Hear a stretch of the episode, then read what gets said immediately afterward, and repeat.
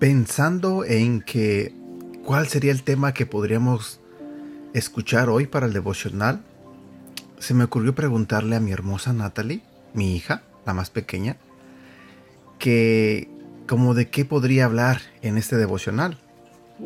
Y curiosamente ella se quedó pensando y me dijo, ¿por qué no grabas algo sobre el futuro? Y me puse a pensar, ah, es cierto, casi no he grabado ningún devocional que trate sobre el futuro. Y se me hizo interesante. Entonces empecé a buscar temas que hablaran sobre el futuro. Y cuando encontré el devocional que escucharás hoy, oh my god, quiero decirte que era como si Dios me estuviera diciendo directamente esas palabras a mí. No sé, pero se me hizo muy curioso eso. Así que el día de hoy vamos a hablar sobre un tema que tiene que ver con el futuro.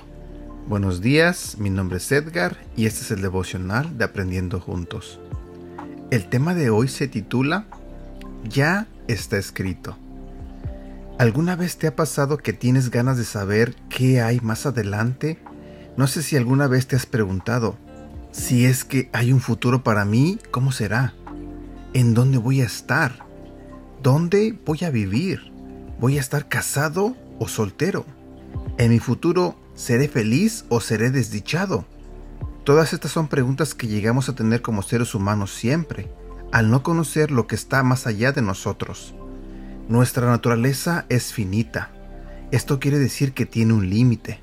No podemos ver más allá de lo que podemos saber el día de hoy, pero la pregunta que nos puede dar más luz sobre esto es, ¿qué dice la Biblia sobre el futuro? En el libro de Apocalipsis, el último libro de la Biblia, en el capítulo 5, versículo del 1 al 5, se nos relata un cuadro en donde Dios tiene un rollo escrito por dentro y por fuera, el cual solamente Jesús es digno de conocerlo y llevarlo a cabo para completarlo. Esta es una figura del plan de Dios, y en primer lugar nos muestra que solo existe un plan, y segundo que ya está escrito detalladamente y llevado a cabo y consumado por Cristo. Lo único que pudo consumar el plan de Dios es Jesús, de manera que nuestro futuro no depende de nuestras propias obras, sino de lo que Cristo hizo en la cruz. Te lo diré nuevamente, de manera que nuestro futuro no depende de nuestras propias obras, sino de lo que Cristo hizo en la cruz.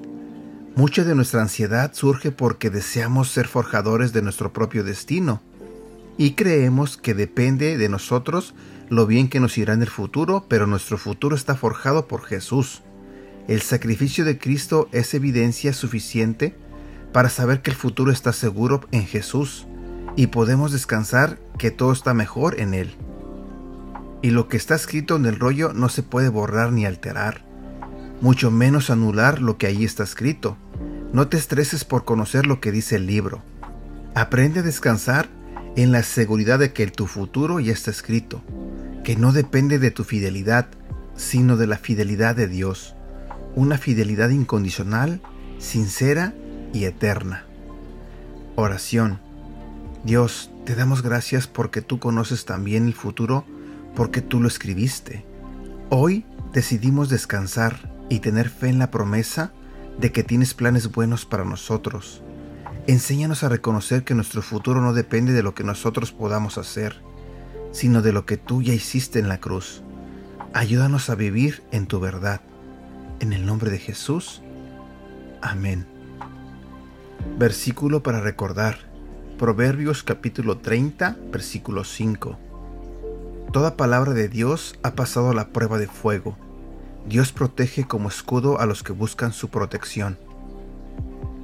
Y aquí llegamos a la parte final del devocional del día de hoy. Espero que se te haya hecho interesante. Como siempre te lo pido, ayúdame a compartirlo. Deseo de todo corazón que tengas un bonito día y que Dios te bendiga.